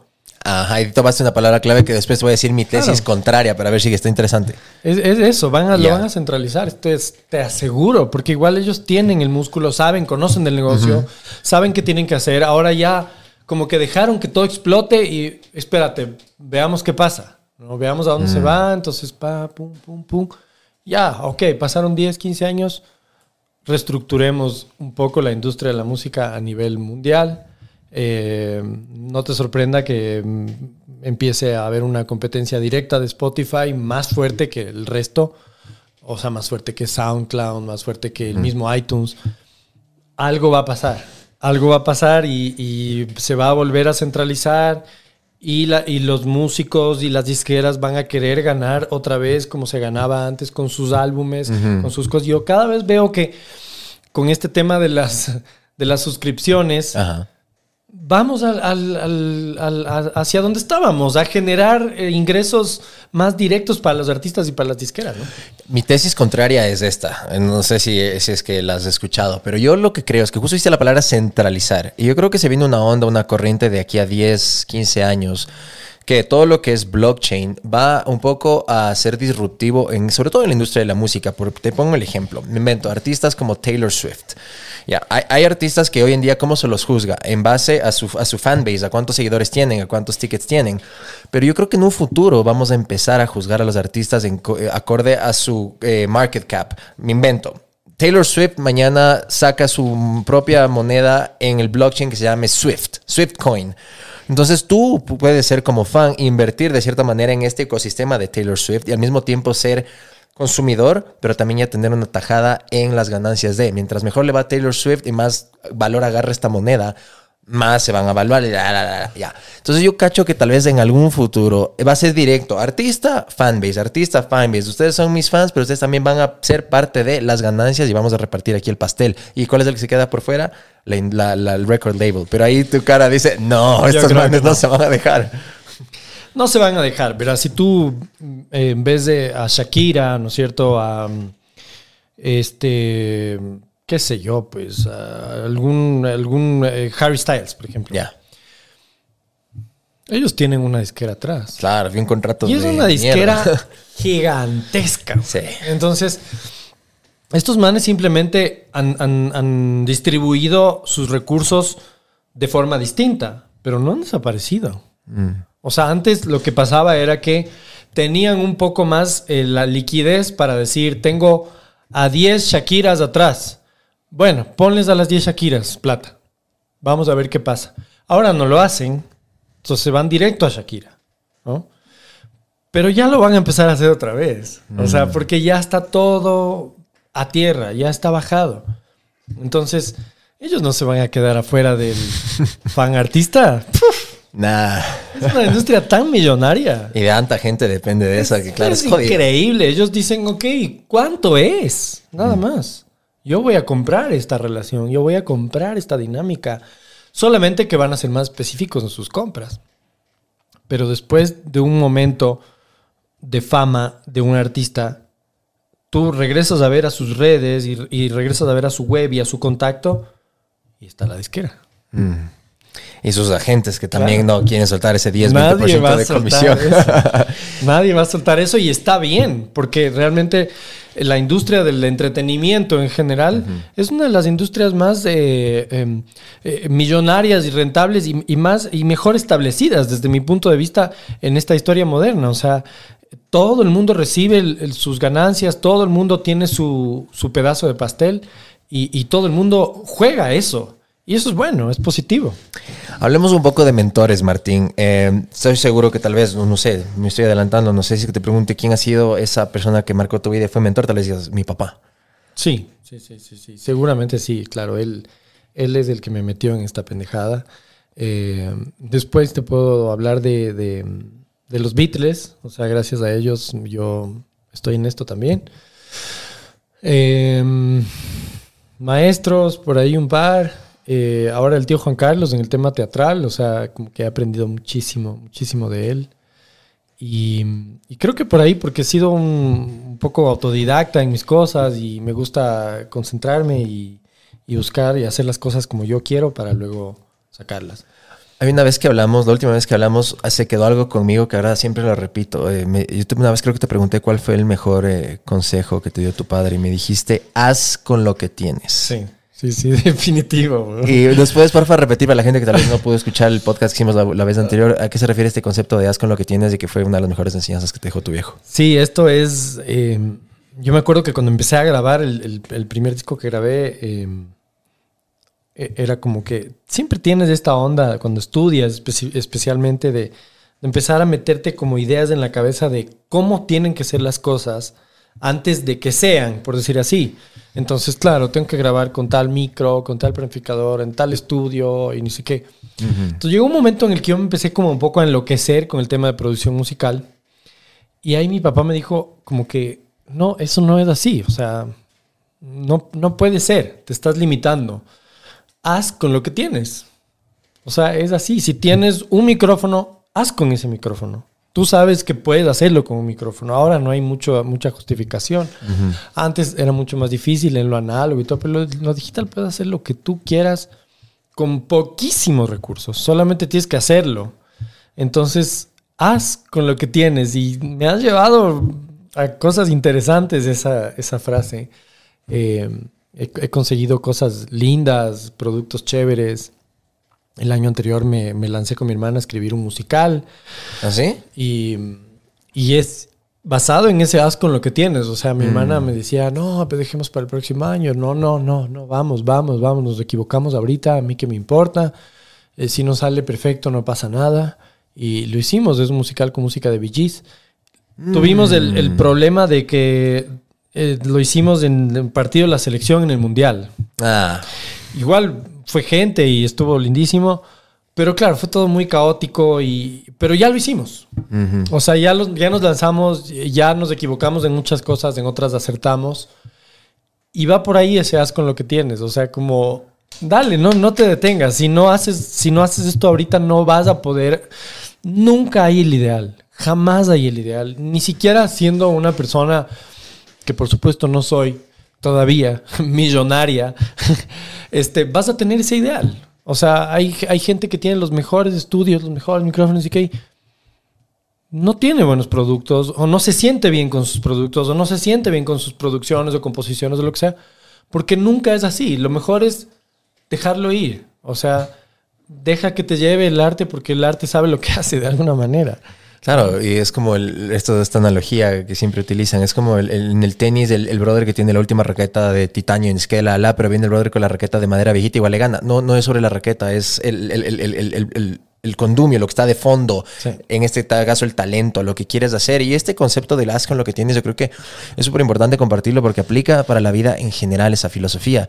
Muchas veces no, es que cuando tenga el X, Y, Z voy a empezar mi proyecto tal y esperar que la línea, las, las estrellas se alineen y cuando la vaca esté ahí, la nube tal. O sea, no, brother, lánzate. Por eso también este podcast se llama Acción, porque es de votarse, es de tomar ese riesgo y uno en el proceso va haciendo camino y no que cuando, como dices, cuando tenga el amplificador tal, que cuando tenga la guitarra tal, que cuando tenga, para los que crean contenido, es que necesito una cámara de esas que el fondo sea difuminado. No, brother, tienes un fucking teléfono, ahora todo el mundo tiene una cámara en el celular, empieza con lo que Dale, tienes. Dale, sí, dale. Esto es de hacer, de no parar. A veces, a veces no duermes, a veces te- alguien te dice, y es por eso aquí es donde entran los, los managers, los productores, y te dicen, ven otra cosa. Tú no ves eso. Y te dice, oye, yo necesito que saques la, la canción en 15 días, pero chuta, no, es que no voy a avanzar. Entonces ahí tienes que avanzar, te tienes que presionar y decir, ahora no duermo, pero termino esta vaina, mañana le llamo a esta persona para que me ayude y gestionas y lo haces más rápido.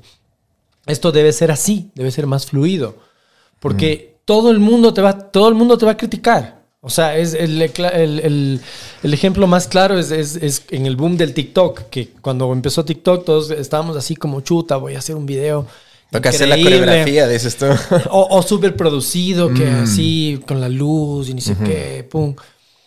Entonces ya, este va a ser el TikTok. Pum, pones 10 views. y de ahí pones una vaina literal entrando por una puerta y te tropezaste, un millón de views. Sin producción, sin nada. Es así, esto es así. O sea, nunca sabes qué es lo que va a pasar. Todo el mundo te va a criticar. Si lo haces con 100 mil dólares de producción o lo haces con 150 dólares de producción, a la gente, la gente no le importa muchas veces eso y te van a criticar y te van a decir esto está bien o esto está mal o qué porquería es la canción esa, 100 mil dólares te gastaste en esa huevada, es una mierda. O te van a decir qué maravilloso este, esta producción, cuánto te costó hacer, me costó 50 dólares. En serio, no te puedo creer, qué genial.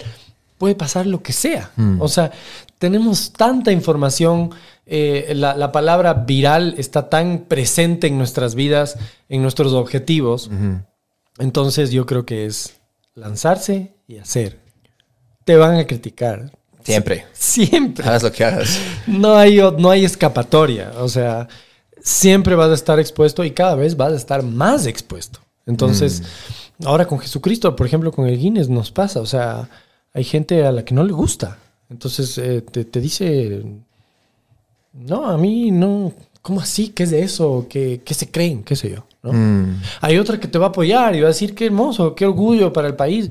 Esto es así. O sea, si el artista no tiene esta vaina en su cabeza del blanco y negro, lastimosamente en ese extremo, vas a sufrir. No es para ti. O sea, tienes que estar dispuesto a que te digan, eres un asco. O sea, y también saber mantener ese eres una maravilla. Porque también el artista se despega con su ego y, Y después dices, chuta, sí, soy una maravilla y soy lo máximo. Y no eres ninguna Claro, ni maravilla. cuando te dicen que eres una mierda, ni cuando te dicen que eres el dios de los musicales, ninguna de las dos es cierto, mantenerte con el cable a tierra Sí. centrado. Tranquilo, en paz, todo, que todo pasa. Además, todo, pasa. This too shall pass, como dicen. Oye, pero esto es muy importante. A ver, ¿cómo haces en este mundo creativo? Ahorita que estás justo con Jesucristo Superstar, con una producción súper grande, ¿cómo haces para mantenerte motivado? ¿Cómo haces para mantenerte ahí? ¿Qué es, lo- ¿Cuáles de esas rutinas o las cosas que haces para mantenerte a tope? Eh, en, este, en esta última temporada, en esta temporada que estamos haciendo ahorita, eh, me ha servido mucho como que mm, no parar mis, mis actividades artísticas paralelas, por decir así. Mi disco, el, el musical, que lo vamos a retomar en nueva temporada en mayo, supongo yo. Este, la nueva canción, el álbum. Creo que es la mejor forma de, de mantenerte cuerdo. Porque si te, te enfocas mucho en una obra como Jesucristo Superstar, realmente te puede llegar a afectar mucho y te, y te complica y solo estás pensando todo el día en eso. El ejercicio es vital. O sea, ejercicio haces? físico, hago 30 minutos por lo menos de una rutina que tengo ¿Ya? que me saca la madre de mañana. como muchísimo menos. O sea, ¿Ayunas o comes temprano? como suave, frutitas, un desayuno suave. El almuerzo como un poco más, pero no mucho más. Corto un montón de cosas como pan, este, cosas que puedan ser pesadas. Y de noche ahorita ya solo estoy comiendo ensalada. Wow. Y trato de eh, dormir temprano. Ayer no dormí temprano. Eso te iba a preguntar, ¿cómo son tus hábitos de sueño? ¿Cuántas horas duermes por lo general? O sea, sí, sí me quedo despierto hasta muy tarde. Como No- buen creativo, te iba a decir, porque se contradicen Sí. ahí las dos. Es súper raro y después quieres seguir haciendo cosas. Además de la noche hay mucho silencio. Entonces, como, ah, perfecto, ahorita puedo hacer. Pero a rato, claro, a ratos estás en la computadora y ya estás así medio cabeceando. Entonces, ya, hasta aquí. Pero trato de dormir ahora tipo once y media y despertarme a las seis, algo así. Ya. Pero mm, usualmente es como que una de la mañana, me levanto a las seis y de ahí me duermo otra vez hasta las siete y media, por ejemplo. Y de ahí ya empiezo el día. O sea, interpretando lo que cuentas de cierta manera, va en, yo tengo esta, esta, no, no filosofía, pero esta idea de que la motivación es, es bullshit. Es como ese bálsamo, que ese bañito caliente que uno se da en la tina, pero te dura ese rato, sales y chao. Entonces dices, eh, la manera en que yo me mantengo cuerdo es seguir ocupado. Entonces yo de esa manera lo sumo con qué? Disciplina. Esa es la palabra que, que estoy intentando aplicar este sí. año a rajatabla, es disciplinarse, porque la motivación eh, es estar disciplinado, hacer las cosas hasta cuando no quieres, pero las haces. Exactamente, lo que vos dices es clave, porque aunque sea, si tienes un montón de tareas y ya estás cansado, termina alguna mecánica que no te, no te va a como a... Si tenías que determinar un afiche o, o- o terminar de retocar una foto, que es algo que no te, no te va a tomar como que tanta creatividad, así. Con los textos, por ejemplo, se sufre un poco más, entonces hay que estar frescos. Pero hacer una edición de un par de tracks de guitarras, no, hazlo, termina. O sea, no, no, no, te, no te quedes, porque son muchas cosas las que tenemos, tú sabes, que hacer los artistas al mismo tiempo para que suceda una a veces. o sea, es así, es así de cruel. Eh, eh, y, y a veces no dormimos y, y- y además tenemos que sustentar nuestra vida y, y tenemos que trabajar y generar dinero y etcétera, ¿no? Entonces es difícil.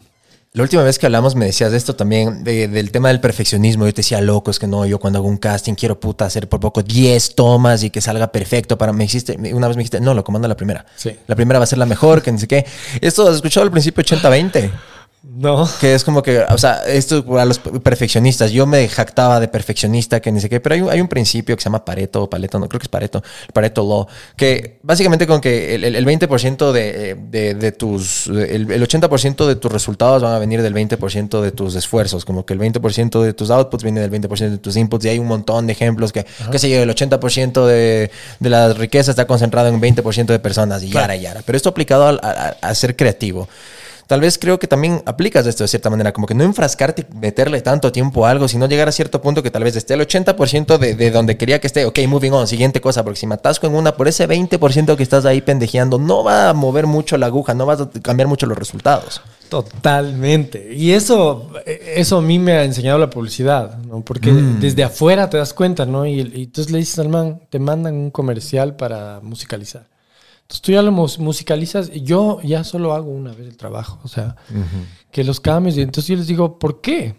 Este cambio que me estás pidiendo no, no existe. O sea, no va a significar nada, ni para ti, ni para el cliente, ni para el mundo. Es un cambio absurdo. Lo mismo pasa con el arte. O sea, déjalo ir. Yo hago dos en un día si tengo que hacer voces. Es- me gusta estar como en mi zona. Y si ya me salgo de mi zona, ya ahí queda. No hagas más. Antes yo tenía sesiones de 25 takes, 30 takes, así. Y después, ¿cómo editas? Te demoras años editando y, y quiero el... Y la toma es horrible porque es forzadísima. Las mejores tomas son las primeras y, y las terceras. Ya la cuarta toma ya es una toma de... Literal, para agarrar una cosa como un desperfecto técnico. O sea, algún ruidito que se te metió, alguna vaina y coges ¡puc! un pedacito y pones ahí. Nada más. La, la- la quinta, la sexta ya no sirven para nada. No existen. Son, es llueve sobre mojado. Eso es, es, un- es ahí, ahí, ¿para qué? Ya no existe. Eh, yo no entendía mucho eso. Mi papá trabajaba así. Grababa. Me grababa a mí la voz. Hasta ahora no encuentro a nadie que me grabe la voz como me grababa él. Ah, Me grabo yo solo, pero él me grababa de una manera increíble. Teníamos una dinámica bien chévere. Y mm, entonces él grababa y me quedaba viendo. Y yo, ¿está bien? Sí, ya está. Yo, ¿seguro? Sí, claro. Siguiente frase. Pa, y solo hacía, a veces solo hacía una toma. Wow. Y en la que no le gustaba, se quedaba. Esto hay que repetir. No es eso. Otra vez. No es eso. Otra vez. No es eso. Ahí repetíamos dos, tres, cuatro, hasta diez veces, pero no es lo mismo que hacer diez tomas porque él no las guardaba. Mm, era solo para que tú psicológicamente. Claro, o era algo que él quería oír, Ajá. pero no guardaba. O sea, guardaba unas dos, o sea, como esta y esta. Pero claro, sigue, o sea, era como que te llevaba al al límite de lo que él quería oír. Además, porque sabía lo que quería oír. Pero muchas canciones eran así, o sea, como que me acuerdo una, una canción que yo bajé, teníamos el estudio en la casa, entonces yo bajé al estudio que era abajo, bajaba y le decía, por favor, grábame la voz ahorita. Y él estaba haciendo alguna otra cosa y paró y abrió y me dijo, a ver qué te grabo. Puso rec. Y fue toda la canción así, ta, ta, ta, ta, ta, ta, ta, ta, ta, ta, one take. Listo, gracias. ¿Qué tal está? Está perfecto, chao. Esa, es, esa debe ser la vida del artista. O sea, el, el McCartney, eh, Fito Páez, todos estos manes trabajan así. O sea, no se quedan en las cosas. Ven como que a alguna persona le va a gustar esto. O sea, eso, ese, esa, esa idea es muy, es muy difícil entender eso, porque tú dices, voy a lanzar una canción pensando que va a cambiar el mundo. Y eso está mal. O sea, no, no te puedes poner tanta carga en la cabeza ni en el corazón. Con que A llegue una persona. A alguien le va a gustar. Exacto. ¿ya? Después de eso, lo que pase con esa canción ya no depende de ti. Depende de- del pautaje, depende de que... Chuta, a mí me pasó eso con la canción de la liga, por ejemplo. Va, con, va por ti, Ecuador. Dale. Ajá. Liga campeón de América. Yo no tenía idea, ¿verdad? O sea, a mí me, me contrataron. Era para Chevrolet, ¿no? Sí, lo hicimos Ajá. con Chevrolet. Obviamente fue un trabajo lindísimo. Yo entregué mi canción. Usen el regalo de Chevrolet para Liga, bla, bla, bla. Ya. Boom, viral. Hasta el No, día de hoy creo que Hasta ahora me escribe gente y me dice, qué bestia la canción, qué chévere. Te podemos hacer una entrevista por la canción. Yo, claro, encantado. O sea, no sabes a dónde te lleva una canción. Eso no depende de ti. Ya no depende de ti. Tú ya hiciste tu canción. Olvídate, déjale ir. No sabes qué va a pasar con... Nunca. Hay, hay ahora con TikTok, hay artistas que recién están haciendo famosas sus canciones después de 40 años. Imagínate. Entonces, eh, la idea aquí es tener mucho, es cantidad. Es cantidad, por ahí te oyó un productor de Hollywood y dije, ¿y esta huevada qué es? ¿Quién hizo esto? Esta es justo la canción que necesito para la nueva, para la nueva ca- película de DiCaprio. Y vos, sí, es mía. Ah, ya, ok, ven acá, te firmamos un contrato y te pagamos tus regalías. Eso, lo un- la única forma de lograr eso es cantidad. Ujú. Estar activo, estar La vigente, estar constante. No, no es así. La calidad ya depende de tu destreza, de cuánto le dediques a tu instrumento, a tu bebada diariamente. Nada más. La cantidad tiene que estar ahí, pa, pa. Aunque sea equivócate, no importa. Que, ah, es que suena mal. Pues crees que a la gente le importa ¡Qué que suene chuchas! mal? ¡Lánzate! No pasa nada. A tus amigos músicos les va a importar que suene bien o que suene mal. La gente no le importa. La gente dice, le metiste una producción impresionante y te dices, no me gusta. Ni se van a dar cuenta del arreglo de la cosa que estás No. metiéndole ahí full energía. Es, me gusta o no me gusta. Nada más. Oye, pequeño paréntesis, ¿le tienes fe a la Liga de Subeldía, sí o no? Eh, sí, yo creo que sí. Me parece que el, fútbol ecuatoriano está en un momento chévere, además. Eh, está el Aucas en la A, está el Nacional en la otra Sí. vez, está la Liga eh, peleando cosas, eh, tenemos eh, el Independiente que también ya... Lo máximo el Independiente, brother. Entonces es un momento chévere, venimos Sí. de un mundial. eh, Ese siento- partido con Senegal sí me dolió, hasta ahorita me duele. A todos. Hasta ahora estamos con Chuchaki. Sí. Pero yo siento que además esta post pandemia le viene muy bien al fútbol. La gente está regresando a los estadios eh, y eso es algo que tenemos que recuperar como sea, ¿no? ¿Le tienes fe a Félix Sánchez Vaz, el nuevo DT de la Tri? Joder, yo le, tío. No tengo idea de él. Hay que ver Solo qué le pasa. vimos con Qatar que valió bolsa. Valió Gatorade, entonces eh, no sé, me parece que no, no, no, no sé si sea una buena decisión, la verdad. Yo me hubiera ido por un ¿Cuál? Repeto, me has de por decir. un Tata Martino. Chuch, por pero no hay plata para ese man. O sea, yo, yo creo que esas inversiones hay que hacer. Gareca era bueno, pero. Gareca, este, mm, ¿cómo se llama? Es un, un Bielsa. Yo, yo creo que el Ecuador está para eso. O sea, Mm. como para un man que, que sea mucho más así estricto, mucho más, a ver, vos haces esto aquí y si no te saco. O sea, no, pero es que, profe, yo no. O sea, yo te dije que te muevas de aquí, de A a B, y no hiciste chao. O sea, ¿por qué? Porque hay mucho talento. Sí. Entonces, siempre al talento hay que darle forma, porque si no, simplemente es talento nomás. Y el talento solo no, no sirve para En nada. ese tipo a mí me gustaba Guillermo Almada, pero el problema es que como dirigió a Barcelona, le iban a dar garrote el tema de la prensa, pero él es así, ese man no se deja meter cuento de nadie, es súper es. estricto y cabreado y... Sí, era bueno. Más puntual con su trabajo. de tu carrera, de tu profesión, de tu ámbito, en las artes, también puede ser la publicidad. ¿Cuál ha sido el peor consejo que te han dado y que le puedas compartir a la gente ahorita para que no caigan en el mismo hueco? Sí. Este, mm, dos, dos cosas. La primera es, tienes que hacer algo rítmico.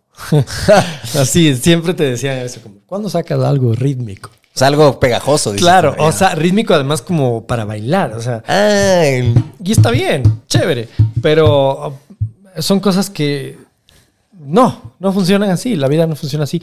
Y la otra es pensar, hacer una canción o, o una producción que vaya a pegar, o sea, que sea comercial. O sea, las, las, las dos o dos hits que he tenido yo en este tiempo, ninguno tenían esa intención. O sea, cuando saqué más, no, yo saqué más porque había terminado con mi novia. O sea, a mí no me importaba que suene en la radio, ni mucho menos. Y reventó. Pero reventó, o sea, yo me acuerdo que iba a las ciudades y todo el mundo conocía la canción. Hasta ahora tú la pones en algún lado y la gente la reconoce. Lo mismo como te contaba con Va por ti Ecuador. O sea, esos, esos consejos de hagamos un hit no sirven. O sea, haz, haz lo tuyo, haz tu huevada. Mm. Tú eres tú, haz eso. Lo más auténtico es lo que, lo que mejor funciona siempre. Siempre, siempre. Si pudieras hablar con el Martín de 17 años hoy en día, ¿qué le dirías? Mm, le diría que... mm, Chuta, creo que no le diría nada. Me gusta, me gusta todo lo que ha vivido de alguna manera con equivocaciones y todo. Le dejarías que siga su proceso, básicamente. Dejaría que siga su proceso. Qué buena respuesta, loco. Nunca me han dicho eso. Sí, no, no, no le diría algo así como, oye, pilas con nada. Dale. Dale, resbálate, Es- chucha. eso mismo es, eso Ajá. mismo es, dale. A eso viniste. Es súper importante a mí lo que me dijiste que a alguien le va a llegar. Esto no, esto no, no tuve la oportunidad de contarte, pero un par de cosas ahorita que se me, se me mezclan memorias. Por ejemplo, tal vez ese feeling que tiene más fue el feeling que tal vez le llegó a la gente, porque ¿quién, ¿a quién diablos no le han roto el corazón? ¿Quién diablos no ha estado mal con mal de amores? Todo el mundo. Entonces, yo me acuerdo que en esa época estaba en el cole todavía y puta esa canción, a mí también pues me hicieron huevadas cuando estaba de chamo. Claro. Literal, ahí en repeat, ahí escuchando esa canción. Aparte que las, las cortavenas, como yo les llamo, Sí, sí, me encantan, loco. Sí, claro. A mí me suben el- el- la energía. Hasta cuando antes de irme al gym escucho unas medias cuchilleras. Y, y si son de, de- de- de talento nacional, escucho verde. Siempre me burlan Sí, mis amigos. Yo digo, sí, tanta sí, ganas, tanto pierdes de Adrián. La que sea, loco. La, ah, la vena y blues. Se me sube el ánimo. Es rarísimo. Con la música triste yo me pongo feliz. A mí también, a mí me pasa lo mismo. Eh, una época me, me rayé con Avril Lavigne, así, de esas así, pero súper así, pero puñaleras al máximo. I'm with you, la que tiene full cuerdas. qué bestia, así, así, y, y te quedas como con full energía, es chévere. Porque de alguna manera eh, la condición humana es, es- es esa, ¿no? O Mm. sea, siempre estamos como tendiendo a lo negativo, al sufrir. Mm. Entonces, si es que sacamos un poco eso, tal vez eh, por eso nos sentimos mejor. Eh, y, y lo auténtico, ¿no? O sea, lo auténtico del momento. Esto pasó ahorita, este es, este es, esto es lo que pasa, esto es lo que le está pasando ahorita. Entonces la gente siente eso y dice, ah, sí, no sé por qué, pero me gusta. Porque es auténtico. ¿Has escuchado esas teorías de conspiración de Avril Lavigne? Supuestamente ya murió hace full Sí, años sí, y tiene sí, una doble. Sí, sí, sí, La otra que te iba a decir es con eh, un cover que hiciste y me pegó en plena fucking pandemia y cuando vine hasta por eso cuando dijiste un rato de tu musical está basado con los Bee Gees, no quería dejar de decirte que cuando hiciste ese cover de How Deep Is Your Love, hasta el día de hoy la escucho, lo que pongo en el YouTube en el video y la repito. Me gusta a veces hasta más que el original. ¿Por qué? Porque cuando estaba alejado de mi familia, que te contaba en la pandemia, estaba encerrado en Los Ángeles, no, no había trabajo, no habían castings, no, no había cosas que hacer en esa época. Me puse a repartir comida en mi scooter, puesto el casco del Mandalorian para un poco darme modos de subsistir. Claro. Y, y es feo llegar a la casa y estar solo y la única interacción social que tenía era con la gente cuando iba a los restaurantes a retirar las cosas o cuando llegaba a las casas a dejarles las bolsas de comida. Y me empecé a volver un chance loco. Y cuando llegué al, al país, justo estaba en loop esta canción Dale, Dale, Dale. Me acuerdo que hice hasta un reel una vez que subí con mi abuelita que no la había visto en dos años. Ah, y utilicé How Deep Is Your Love. Entonces esa canción ahora cada que escucho... Pienso en vos, en tu cover y en ese momento de mi vida en que vine y pude estar con mi familia después de dos años de no verles. Entonces, Qué hermoso. Gracias por tu música, gracias No, por no, tu don. gracias a ti, gracias Sigue a ti, haciendo lo que haces, loco. No, muchísimas gracias. Y los, los Bee Gees, después de los Beatles, creo que para mí son Sí. de las cosas más importantes. Crecí con eso y, y súper así como silenciosamente me, me- me cambiaron la vida. Siempre estaban ahí, ahí, ahí. Y les tengo un amor increíble. O sea, para mí son claves en la vida, claves. Son, sal- me, me han salvado de, de muchas los Gees. Wow. O sea, me he metido en un mood así de, ah, qué bestia, todo está bien, o wow, ¿qué es esto? Gracias. O sea, me, me sacan, me sacan los VGs y, y creo que eso también se proyecta en, en cómo uno versiona estos covers, o sea, como el respeto que uno le tiene a, a la música de ellos, ¿no? Más Sí. bien gracias a ti por, por, por ser parte. Eran hermanos, ¿verdad? Tres hermanos. Justo, o sea, irónicamente te, te conectas con un grupo también que es familiar y que lo hacen de una manera. Sí, muy diferente. orgánica, muy Sí. orgánica, muy suave, ¿no? ¿Dónde te puede encontrar la gente? ¿Cómo te pueden seguir? Y también, por favor, repíteles el tema del musical, eh, Jesucristo Superstar y toda la información que necesitas saber. Sí, bueno, este, estoy en Instagram como arroba Martín Terán, en Facebook eh, Martín Terán, eh, en TikTok Martín Terán Músico y mm, este, vamos a estar en el Teatro San Gabriel 7, 8, 9, 14, 15, 16 de abril con Jesucristo Superstar, temporada de celebración. Así que nos vemos pronto en el Teatro San Gabriel. Chévere, mi hermano. Ahora sí, Muchísimas llegó el gracias. momento en el que no te puedo dejar ir sin que lo hagas. Ahí al lado tuyo hay una. Encantado. Y déjame.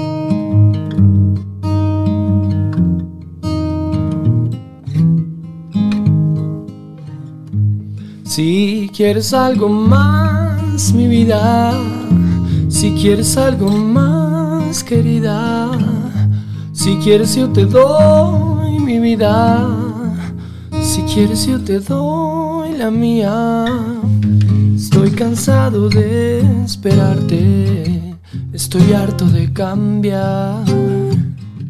Mejor pasemos a otra parte donde haya libertad. Consigue eso en otro lado, aquí no vas a encontrar. Todo tienes de mí, solo te falta cantar. Si quieres algo más, mi vida, si quieres algo más, querida, si quieres yo te doy mi vida, si quieres yo te doy la mía. ¿Quieres algo más, mi vida? Más, mi vida. Si quieres yo te doy mi vida. Si quieres yo te doy era mía.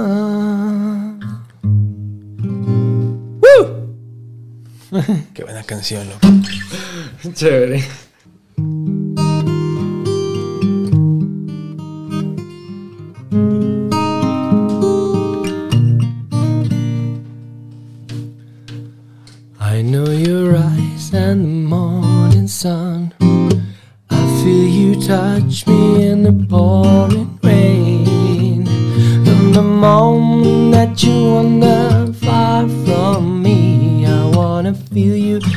Feel you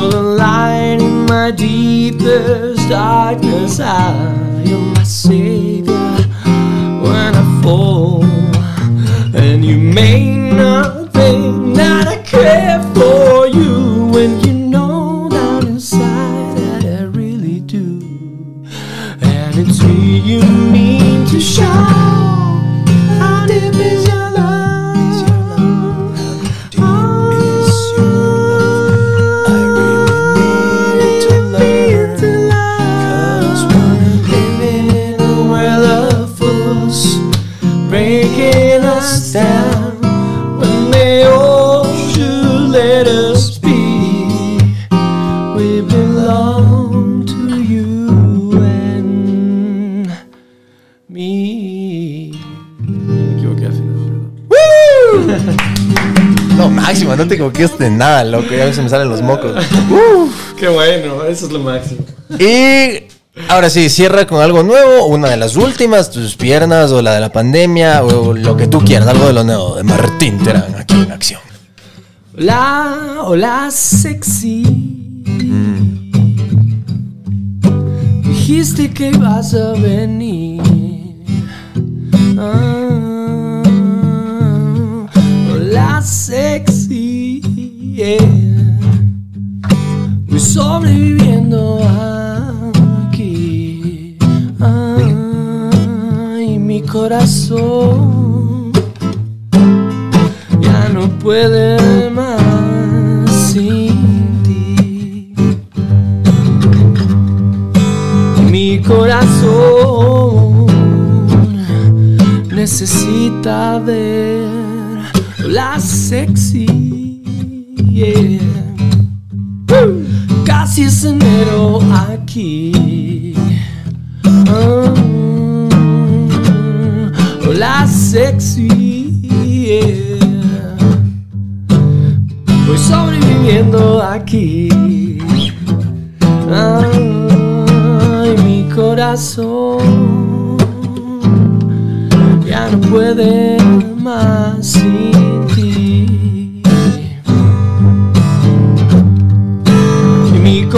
corazón necesita más de ti. Y mi corazón te extraña a ti.